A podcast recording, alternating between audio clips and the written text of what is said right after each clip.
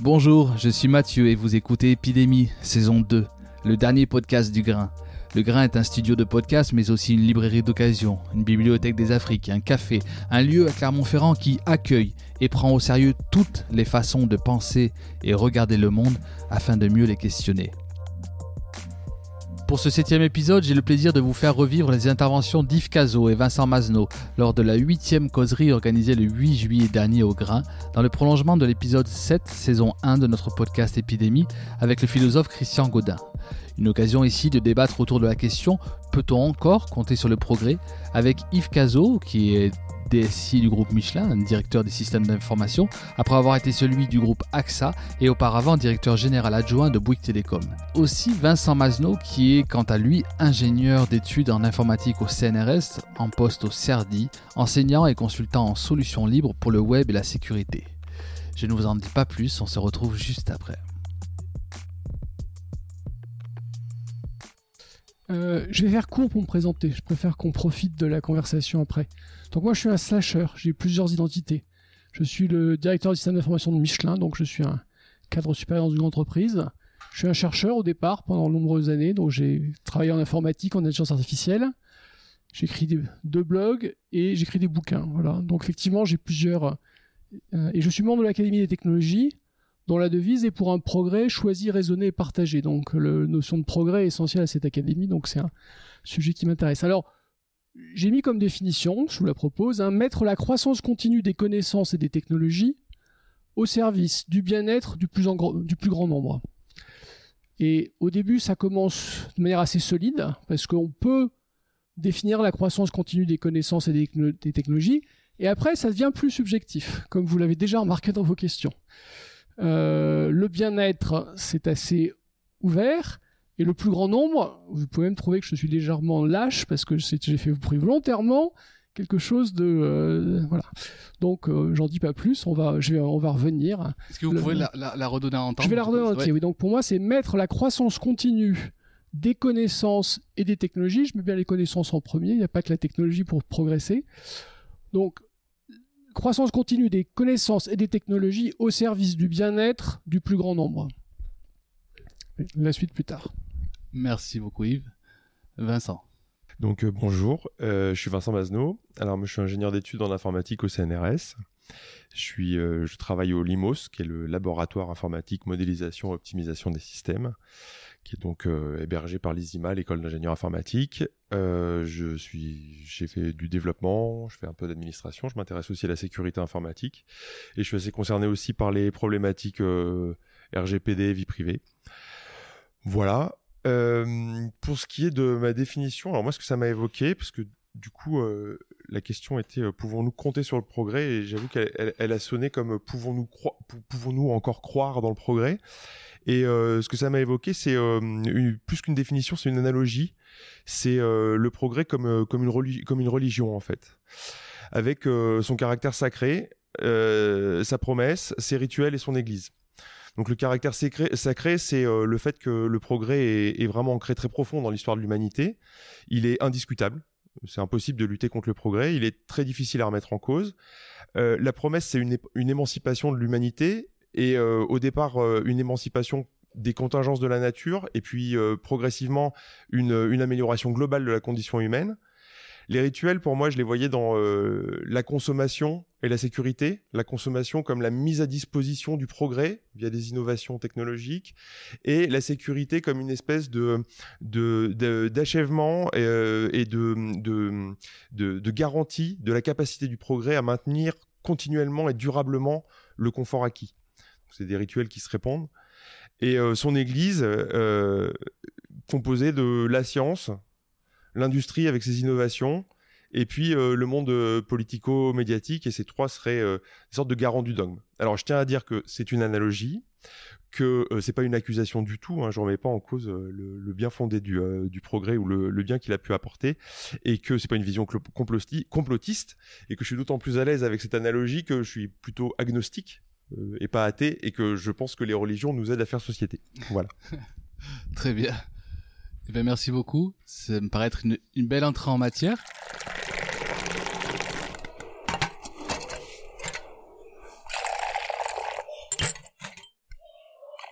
Donc je vais, je vais parler de trois choses. Je vais parler du progrès pour la société, parce que c'est ça qui me semble le, qui est intéressant. Je vais parler un peu du progrès technologique, parce que c'est mon, mon domaine. Mais je, je plutôt, j'attendrai plutôt les questions derrière. Puis après, je vais revenir parler de l'avenir. Finalement, le, le, dessin me plaît bien, parce que la, la fusée, l'action, c'est où, va-t-elle?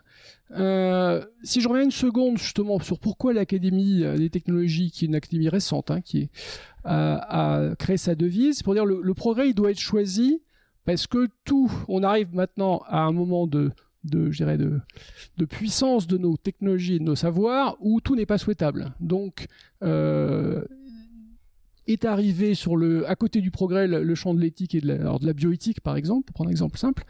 Euh, on voit bien que si le progrès n'est pas choisi, euh, on, ça pose maintenant une, question de société. À la limite, c'est probablement pour ça que vous êtes là ce soir.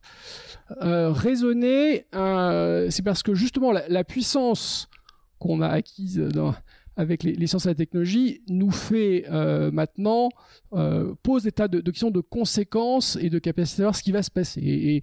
Et, on a vu dans les dessins ou dans les illustrations la, crainte de, des, des, futurs possibles. Euh, les risques de catastrophe avec les technologies de l'âge de pierre étaient limités, avec les technologies d'il y a 100 ans, c'était encore... Et alors non, c'est plus du tout limité, puisque vous savez que des, lycéens peuvent sur Internet se commander leur kit de biomanipulation et faire des tas de choses extraordinaires, dont il y a 9 chances sur 10, ça se transforme en catastrophe. Donc la, catastrophe, on parle... Il y a quasiment à chaque domaine de nouvelles technologies, on peut ouvrir des, des, champs possibles de, catastrophes. Donc la, notion de raisonner le progrès est importante, en tout cas le et, et partager, euh, c'est particulièrement un sujet important parce que on est dans un monde qui s'individualise. Et si on reprend un peu de recul, le progrès du passé est évident parce que ce qu'on cherchait à améliorer, c'était la mortalité infantile, l'espérance de vie, euh, la malnutrition, des choses assez, assez sur lesquelles on était tous d'accord. Hein. Dans, la question, euh, le mot important, c'est pas progrès, c'est nous. Qui sommes-nous Et tant qu'on a un nous commun, on peut parler du progrès. Le jour où chacun des nous est différent, ça devient difficile.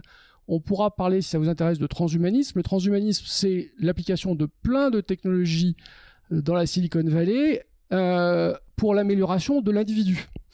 Et alors ça pose des tas de questions parce qu'il n'y a plus de nous en fait, c'est le progrès pour moi, chacun. Euh, et, évidemment, donc, ce qu'on essaye de faire à la des technologies, c'est se dire non, ce progrès, il doit être partagé, sinon on n'est pas dans le même, on parle pas de, la même chose. Euh, pour que ce progrès euh, nous donne l'impression d'améliorer le bien-être du plus grand nombre, il faut qu'on puisse lui donner un sens collectivement. Et vous l'aviez dit dans vos dans le dans le nuage de points Or, au même moment où la science et la technologie sont, entre guillemets, beaucoup plus puissantes qu'avant, les métanarratifs, c'est-à-dire toutes les autres religions, la philosophie, la politique, les, re les religions, sont toutes en, perte de vitesse. Donc on est dans le paradoxe où euh, l'histoire commune qu'on a envie d'écrire, on ne sait pas trop quelle elle est, et on en a absolument besoin pour juger si ce, cette euh, accumulation des compétences et des technologies va nous amener là où on a envie d'amener la fusée, toujours pour j'aime beaucoup l'illustration d'avant, parce que je pense que c'est ça la, bonne question. Euh, j'ai une citation sympa de, Pierre Larouille, parce que j'ai fait un peu de... disant finalement la crise du progrès, ça consacre l'angoisse du futur. Et ça me plaît bien comme idée, c'est de dire finalement, euh, si vous avez compris ce que j'essaie de raconter, je dis on a une sorte de machine à faire du progrès, qui n'est pas le progrès en soi, mais qui est une machine, l'accumulation des connaissances, qui d'ailleurs n'est pas linéaire. Si on parle de médecine, on va se rendre compte que en médecine, ben on, croit des choses, puis la connaissance permet de comprendre que ce qu'on croyait n'est plus vrai. Donc, vu de loin, on peut se dire que ça bouge dans tous les sens et que les scientifiques savent pas de quoi ils parlent. Mais si on prend du recul, si c'est on construit de la connaissance, y compris avec des réfutations. Donc, on a une machine, on a, une machine qui est un potentiel. Mais ce qu'on en fait, euh, ben ça dépend du futur qu'on veut construire. Euh, et là, je vais vous retourner la question parce que je ne suis pas un, expert en futur.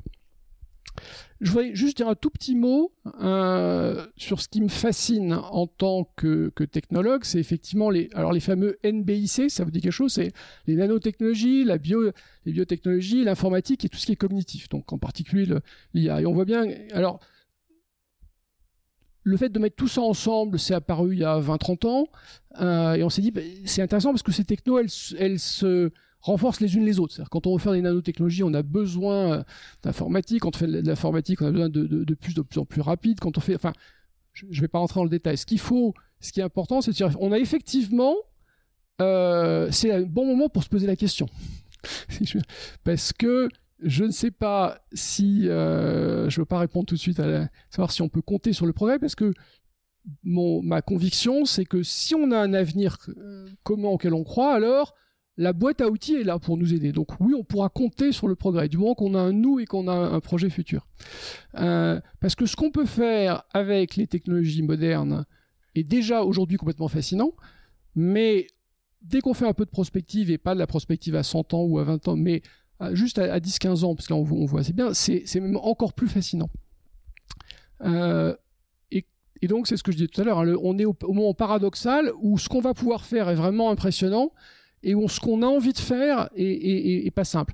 Alors pourquoi c'est pas simple? Je vais prendre un exemple très concret. La voiture autonome euh, est une technologie qui arrive. Elle est chère, donc elle va arriver dans les voitures neuves. Et si vous savez pas, les gens qui achètent des voitures neuves, c'est essentiellement des gens de plus de 60 ans.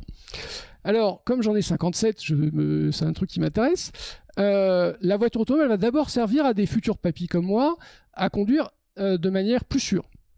Et là, est-ce que c'est un progrès ou pas? Est-ce que quelqu'un qui va avoir 80 ans, euh, du point de vue de la planète, il n'est pas souhaitable que sagement on range les clés de la voiture et qu'on se mette à marcher à pied. C'est encore un truc qu'on peut faire à 80.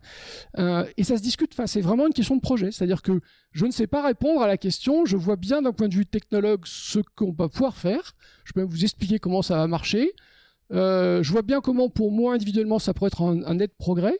Et par contre, tant que je vous connais pas encore et je sais pas quel est notre projet commun, je ne sais pas si c'est un progrès ou pas et si ça va contribuer à notre progrès ou pas. Et alors j'ai pris cet exemple parce qu'il est, il est détendu, j'ai pas parlé. Enfin, il y en a plein d'autres de beaucoup plus angoissants. Celui-là, c'est un, euh, un exemple plus, je vais quand même donner un qui est plus angoissant évidemment, c'est la remontée euh, du niveau de l'eau. C'est-à-dire que si vous êtes au Texas et si vous êtes aux Maldives, ce que les climatologues nous disent sur ce qui va arriver sur le niveau de l'eau, vous le vivez pas de la même façon. Voilà. Et ça veut bien dire que le nous humanité qui doit se prononcer par rapport à la remontée de l'océan, euh, il faut déjà qu'on sache de quel nous on parle et comment on fait pour faire société. C'était revient euh, pour que dans la, même espèce humaine, il y a à la fois des gens qui habitent aux Maldives et au Texas, et il faut qu'on arrive à avoir une, vision commune.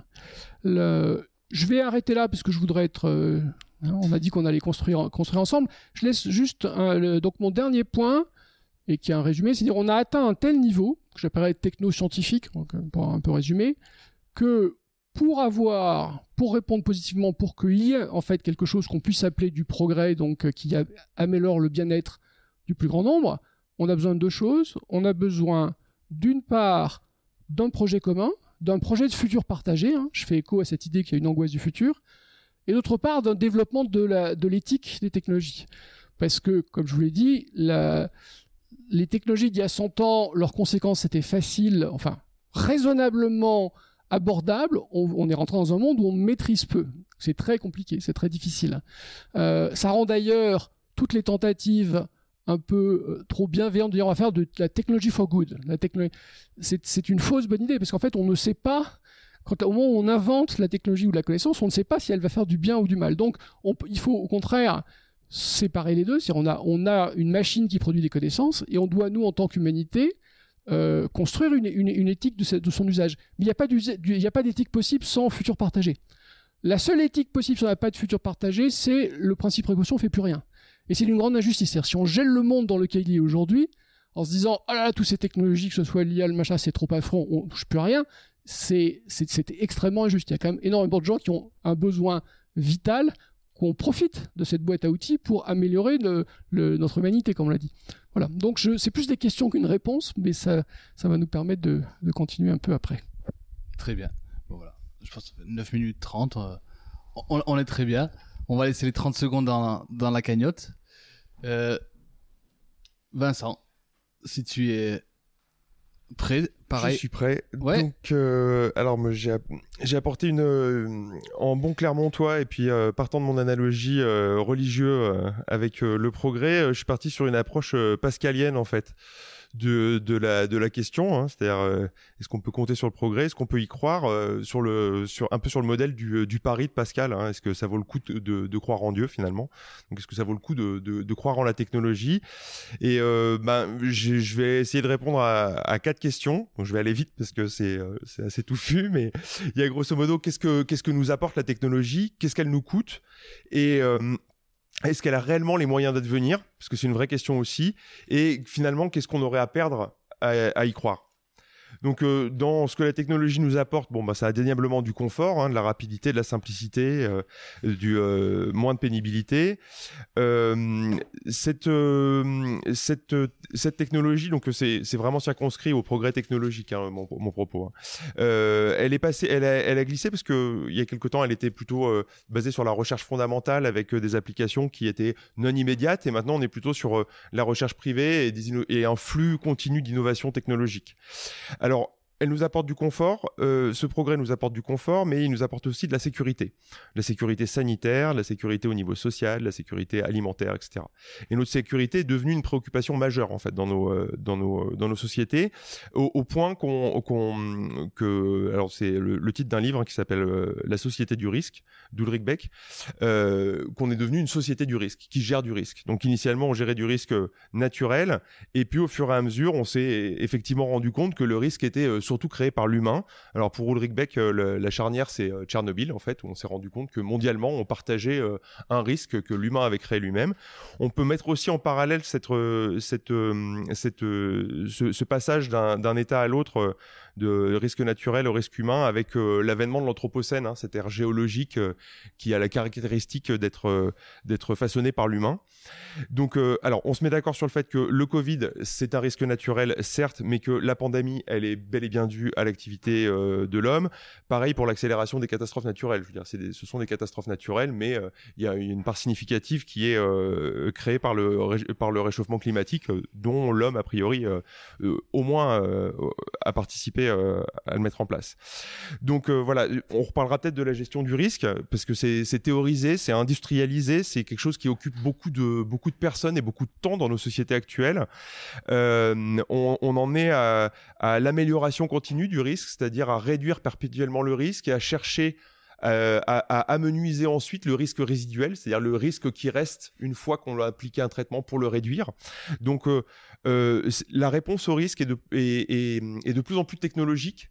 Donc il y a beaucoup, les technologies servent beaucoup à, réduire le risque.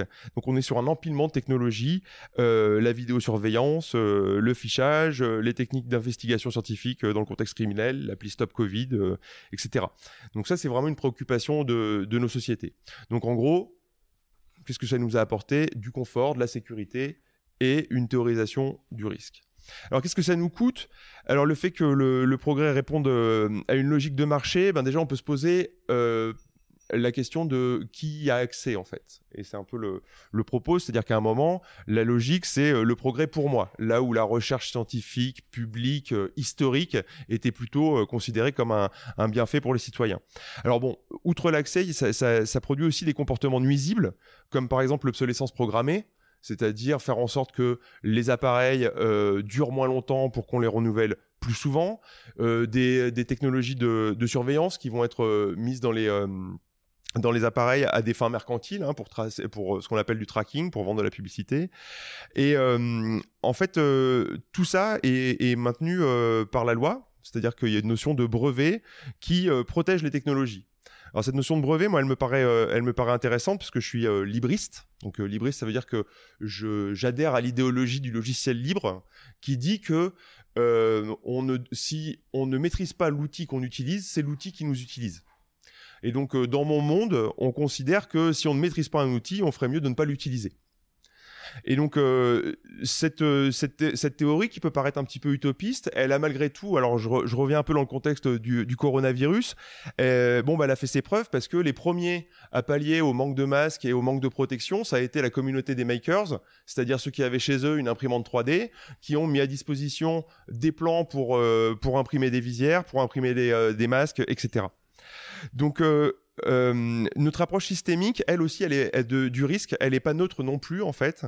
C'est-à-dire que l'empilement de, euh, technologies est souvent quand même assez, assez souvent et de plus en plus basé sur la, sur la surveillance de masse, ce qui nuit gravement à la liberté d'expression, donc à la liberté de penser, et notamment la liberté de penser l'interdit. C'est-à-dire qu'il faut pas oublier que la dépénalisation de l'homosexualité, par exemple, au Royaume-Uni, date de 65. Donc à un moment, il faut pouvoir penser la transgression pour pouvoir évoluer d'un point de vue sociétal. C'est un point de vue que, je développe sur le je n'ai rien à cacher et euh, je trouve qu'il est, assez intéressant de, le mettre dans le contexte euh, technologique. Donc à noter aussi que les situations de crise, euh, le, le, crise sanitaire comme on l'a connu, mais aussi le terrorisme, les crises économiques, permettent de faire passer ces technologies de manière, euh, de manière plus fluide auprès de l'opinion publique parce que y a, sous le coup de l'émotion, c'est plus simple. Donc ça, ça a été théorisé aussi. Hein, c'est la stratégie du choc de Naomi Klein. Et sur les technologies de surveillance, je vous renvoie aussi à Attentif Ensemble de Jérôme Tourelle. Voilà, en périphérie de ces questions sur ce que ça nous coûte, il y a aussi ce que ça coûte au reste du monde.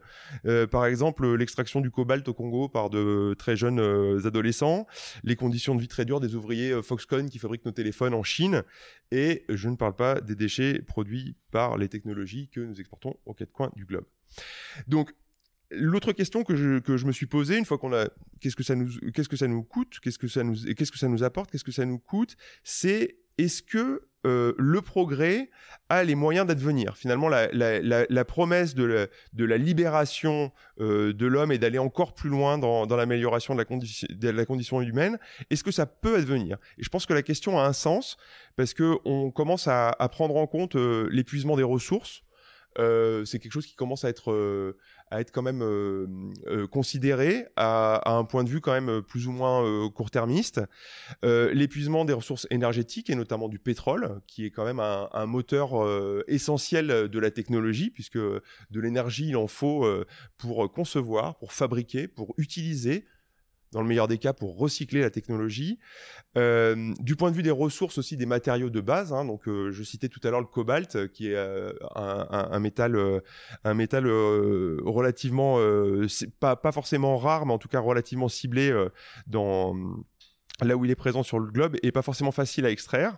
Et donc l'extraction, elle aussi, coûte de l'énergie. Et donc extraire de l'énergie, ça coûte de l'énergie. Et on se rend compte que alors c'est pas tant la disponibilité de l'énergie sur la Terre, mais c'est la, difficulté d'accès à l'énergie qui va coûter plus d'énergie si c'est difficile à euh, atteindre.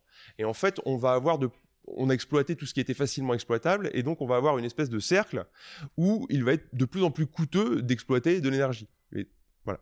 Ça c'est c'est à prendre en considération quand même parce que le progrès a tendance à raisonner à énergie constante, ce qui signifie en réalité énergie croissante puisqu'il faut pas compter sur une diminution de l'énergie, puisqu'il y a un effet bien connu euh, qui dit que toute innovation euh, qui va permettre une économie d'énergie, et Dieu sait qu'il y en a, euh, va être absorbée par le nombre d'innovations supplémentaires qu'il va engendrer et, et par d'autres process. L'exemple, c'est par exemple, on sait faire des moteurs de voitures de moins en moins énergivores. En revanche, on vend de plus en plus de voitures et les, les masses attractées sont de plus en plus lourdes. Donc du coup, au final, le, gain énergétique est absorbé. Donc ça a été théorisé, hein, ça s'appelle l'effet rebond. Et donc on ne peut pas compter sur euh, une baisse euh, énergétique. Et donc, bon, je voulais ajouter qu'on est, quand même dopé à la croissance, euh, à l'énergie, pardon, tous en tant qu'humains. C'est-à-dire qu'on Ici, a priori, personne ne peut prétendre avoir euh, un, mode de vie durable. Alors, une bonne manière de s'en rendre compte, c'est, euh, alors je ne sais pas si vous connaissez Jean-Marc Jancovici, je vous encourage vivement à regarder ses, euh, à regarder ses vidéos, à regarder ses considérations et à lire son blog. il, a un, il, a un, calcul tout à fait intéressant d'ingénieur complètement euh, euh, basique, euh, qui est faire un ratio et il, évalue les, les que peut, que peut produire un homme par jour avec ses bras ce qu'il peut produire par jour avec ses jambes, ça fait un petit peu plus, et il divise euh, les, euh, les, consommations. Et donc, du coup, ça nous fait des conversions de la consommation énergétique en esclave énergétique. Ça, c'est tout à fait euh, significatif. Et on arrive, alors, donc, euh, je, vous, renvoie à la page Wikipédia pour les, modalités de calcul, hein, mais on en arrive à un Français, globalement, sur une journée, dispose à tout moment de 500 esclaves énergétiques. Ça, c'est voilà, faut, faut, se remettre dans le contexte du, euh, il faut raisonner avec notre condition de Superman. Cette fragilité énergétique, alors, je, m'intéresse un petit peu à la collapsologie et au discours effondriste. Donc, par rapport à ce que vous pouvez lire dans un livre comme euh, donc qui fait référence hein, de Pablo Servigne euh, sur euh, qui s'appelle Comment tout peut s'effondrer, la fragilité énergétique, elle est à mettre en perspective aussi avec la fragilité sanitaire, donc qu'on vient d'éprouver, voilà, la fragilité économique qu'on va probablement éprouver aussi, et puis l'interdépendance qu'on a tous, hein, puisque notre société est mondialisée, donc quelque chose qui se passe à un endroit se répercute à l'autre. J'en arrive à ma dernière question qui me servira de conclusion, donc qui, serait, qui est donc euh, qu'aurions-nous à perdre, à croire ou à, compter sur le progrès? Alors bon, je pense que le progrès, il faut pas le nier. Je veux dire, on, vit tous euh, bien et mieux grâce au progrès et on continuera probablement, ça continuera probablement, mais je pense qu'il ne faut pas lui faire une confiance aveugle. Il y a un discours, alors il a, été évoqué, le, nom n'a pas été euh, a pas été prononcé, mais qui s'appelle le, solutionnisme.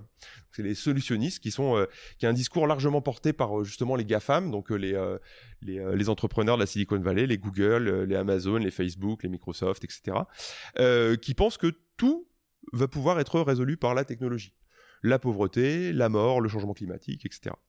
Donc ça c'est un discours duquel on doit se méfier, mais il est évident que l'Église du progrès, les garants du dogme, ont tendance à passer beaucoup de choses sous silence dont euh, la, dépendance, euh, la, dépendance à l'énergie.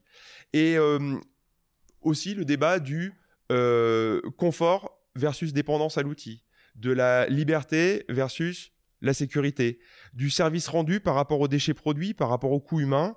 Euh, et puis après, il y a d'autres questions qui sont confisquées finalement. Est-ce qu'on peut est-ce qu'on peut pas considérer que la mort n'est pas une anomalie? Est-ce qu'on est-ce qu'on ne devrait pas traiter le risque climatique en priorité? Et finalement, est-ce que tous les risques doivent être traités euh, par la technologie? Voilà. Donc il y a aussi quelque chose qu'on sait, c'est que depuis longtemps, la technologie, elle nous transforme. C'est-à-dire celui qui l'utilise est transformé. Ça s'est théorisé depuis euh, les années 60, euh, notamment avec euh, l'informatique. Et au même titre que la religion, en fait. C'est-à-dire que je vais avoir beaucoup de mal à avoir un point de vue euh, objectif sur, euh, euh, le, sur la religion chrétienne, par exemple, en étant issu d'un pays qui a, qui a été façonné par plusieurs siècles de judéo-christianisme. Et au même titre, je vais avoir du mal en étant moi-même, en faisant moi-même partie de l'Église, hein, puisque je travaille quand même pour la recherche en informatique, à avoir un point de vue objectif sur le progrès technologique et ce qu'il peut nous apporter. Donc, face à ça, je pense qu'il y a au moins deux choses qu'il faut qu'il faut qu'il faut mettre qu'il faut c'est la conclusion. C'est euh, qu'il faut mettre en place, c'est euh, l'éducation.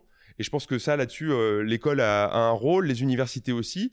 Et puis aussi réhabiliter la palabre. Et donc, on est là pour ça. Et donc, je vous remercie de m'avoir invité. Voilà. Merci d'avoir écouté jusqu'au bout cet épisode. N'hésitez pas à le partager, à commenter, laisser une note sur Apple Podcasts, 5 étoiles de préférence tant qu'à faire, et surtout à venir nous voir au grain, en vrai. On se retrouve très vite pour la diffusion de la prochaine causerie. D'ici là, continuons à cultiver l'art de l'étonnement, du pas de côté, cet art qui nous invite à penser depuis le lieu où nous habitons, mais aussi et surtout apprendre à s'en extirper pour l'articuler à d'autres lieux. Car comme on aime le répéter, on est ensemble. Personne ne peut nous contraindre à nous aimer les uns les autres, mais le fait est que nous habitons un monde commun où tout est lié, où tout est vivant. Allez, n'oubliez pas de dire à ceux que vous aimez que vous les aimez. Cambe